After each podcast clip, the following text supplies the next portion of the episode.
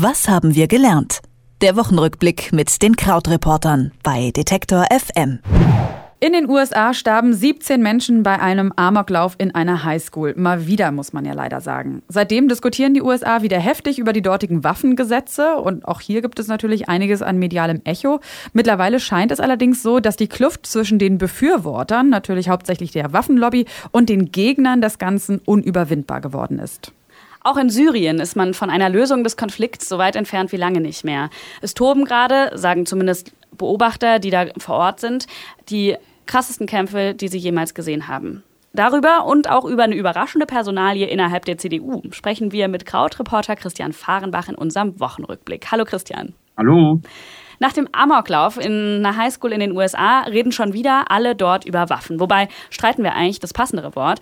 Und irgendwie habe ich das Gefühl, dass die Debatte da so absurd ist wie noch nie. Also es gibt ja Schüler, die demonstriert haben und denen wird jetzt vorgeworfen, ähm, dass sie von den Demokraten gesteuert sind. Und manche sagen sogar, dass das Schauspieler seien. Richtig. Also das ist äh, tatsächlich wahnsinnig absurd. Das ist äh, extrem verfahren. Ähm, das basiert im Wesentlichen auf einem ähm, Video, was aufgetaucht ist von einem äh, dieser Kinder, dieser Teenager, der in so einem Lokalsender in Los Angeles vor einiger Zeit Zeit äh, äh, zu sehen war in einem anderen Einspieler. Und zwar in dem Einspieler ging es darum, dass er äh, ähm, äh, mit seinem Freund am Strand war in Los Angeles und dort so ein, ein, ein, ein äh, Bademeister, so ein Lifeguard kam und sich mit dem Freund äh, rumgepöbelt hat. Und dieser junge Mann erzählt eben diese Geschichte so nach, wie es zu diesem Streit kam. Und ähm, jetzt eben ist dieser ähm, 17-Jährige dann eines der, einer der Überlebenden gewesen von dem Anschlag in Florida Florida vergangenen Mittwoch, also vor anderthalb Wochen jetzt. Und deshalb wird gesagt, naja, das sei ein sogenannter Crisis Actor und es gäbe eben die Möglichkeit, Schauspieler zu engagieren, die von Krise zu Krise äh, springen. Jetzt ist es aber natürlich so, dass es natürlich gar keine äh, große Krise war und eigentlich muss man sich ja natürlich äh, mal vor Augen führen, was für eine ungeheure Anschuldigung das ist, dass das äh, eben Teenager oder Jugendliche waren, die ähm, über Stunden in ihren Klassenräumen waren und äh, da eingesperrt werden, zuhören mussten, wie draußen draußen Schüsse fielen, ähm, dass man denen das abspricht, dass sie quasi echt trauern, ist schon eine, ähm, ja, schon eine dicke Sache. Es ist auch auf der anderen Seite, finde ich, eine sehr ähm, mutige Strategie, weil ich glaube, ähm, dass das möglicherweise dieses Mal so nicht funktioniert. Denn diese Jugendlichen sind sehr, sehr versiert, sie sind äh, sehr gut, rhetorisch sehr gut und man spürt aber gleichzeitig so eine ähm, so was Raues an denen auch, finde ich, dass man merkt so, dass diese, diese Wut und Trauer echt ist. Und es ist eigentlich für die äh, USA im Moment sehr, sehr ungewöhnlich, dass so eine Geschichte schon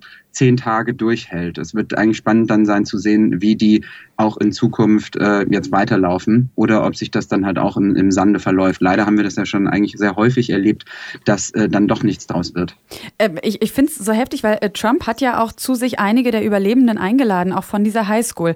Und er hat dann dort aber nochmal gerechtfertigt seinen Vorschlag, dass es quasi ja zwar mehr so Checks geben soll, wer diese Waffen letztlich äh, erhält, aber dass trotzdem er eher für eine, äh, ja, für eine noch, noch Zunahme von Bewaffnung ist, dass also Lehrer jetzt äh, auf jeden Fall Waffen bekommen sollen, damit solche Taten verhindert werden.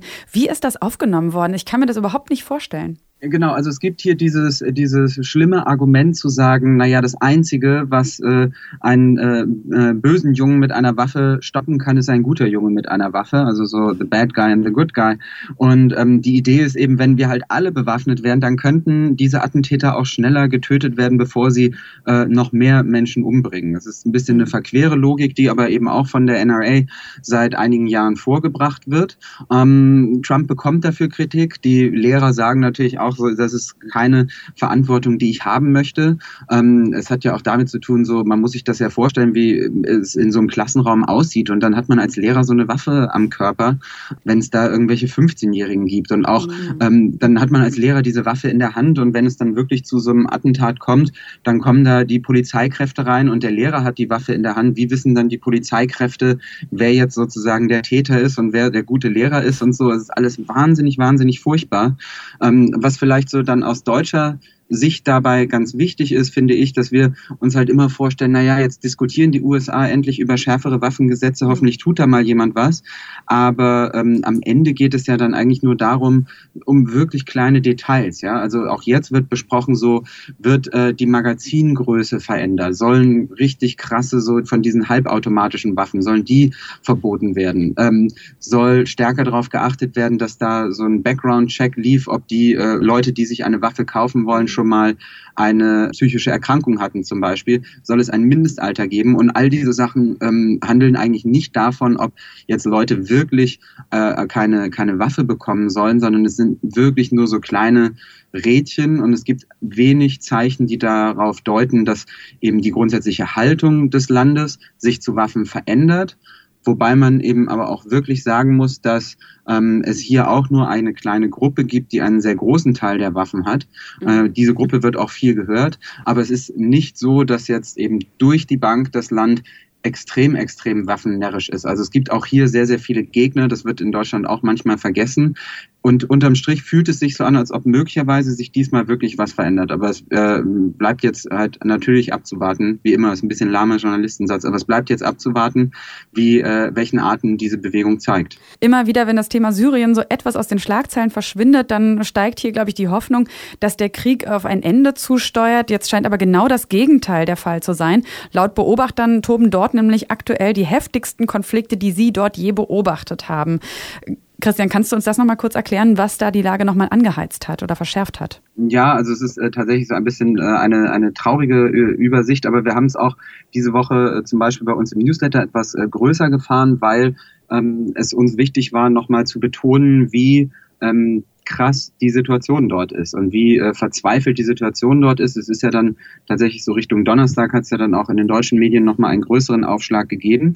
Ähm, es geht um eine, äh, ja, eine Stadt, Ostguta heißt die, die liegt im Osten von äh, Damaskus und dort hat äh, das syrische Regime unter Unterstützung oder mit Unterstützung von Russland extrem heftige Luftangriffe geflogen. Ähm, diese äh, Stadt und diese Region wird äh, von seit 2013 von syrischen Truppen belagert gelagert. Das ist eine der wenigen Regionen, in denen eben die oppositionellen Truppen noch äh, die Macht haben.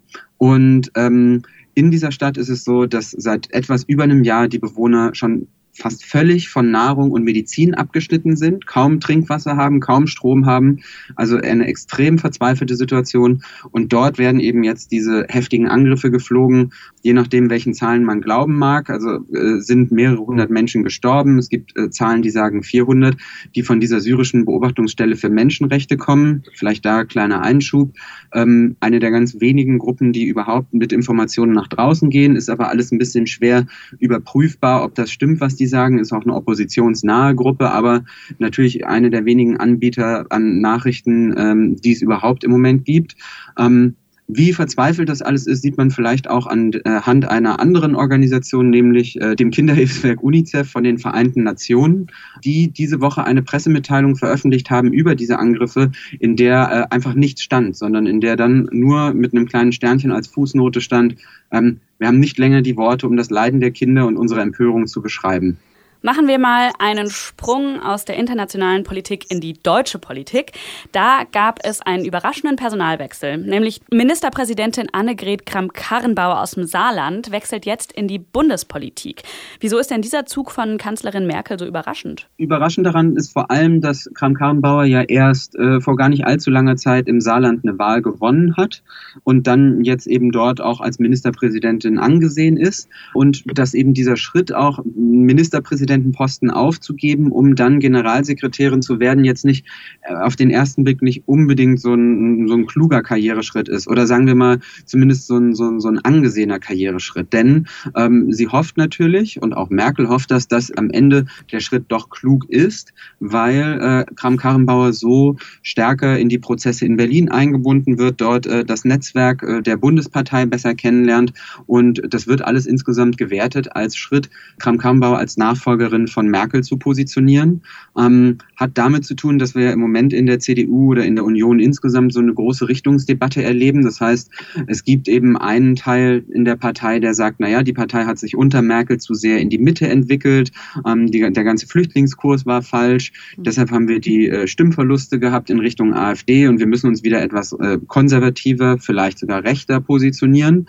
Ähm, da ist so die Galionsfigur Jens Spahn als junger, aufstrebender äh, Politiker.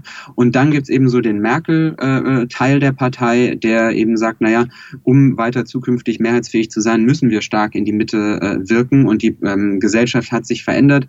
Und auch dafür steht Kramp-Karrenbauer dann jetzt. Man muss sagen, so als, äh, als Politikerin von dem, was man bisher äh, über sie weiß, ist es so, ähm, so sozialpolitisch ist sie innerhalb der Partei eher etwas links, gesellschaftspolitisch eher konservativ. Also sie war damals auch zum Beispiel kritisch über diese Frage für äh, die Ehe für alle. Ähm, jetzt unterm Strich bleibt aber erstmal, dass eine äh, Richtungsdebatte in der Partei beginnen soll. Ähm, und man wird sehen, wie Kram-Karrenbauer das lösen kann. Unter Merkel ist sie immerhin schon der, die siebte Person, die jetzt äh, diesen Posten als Generalsekretär besetzt. Und die erste Frau. Vielen Dank, Christian, und schöne Grüße nach New York. Vielen Dank. Tschüss. Was haben wir gelernt? Der Wochenrückblick mit den Krautreportern bei Detektor FM.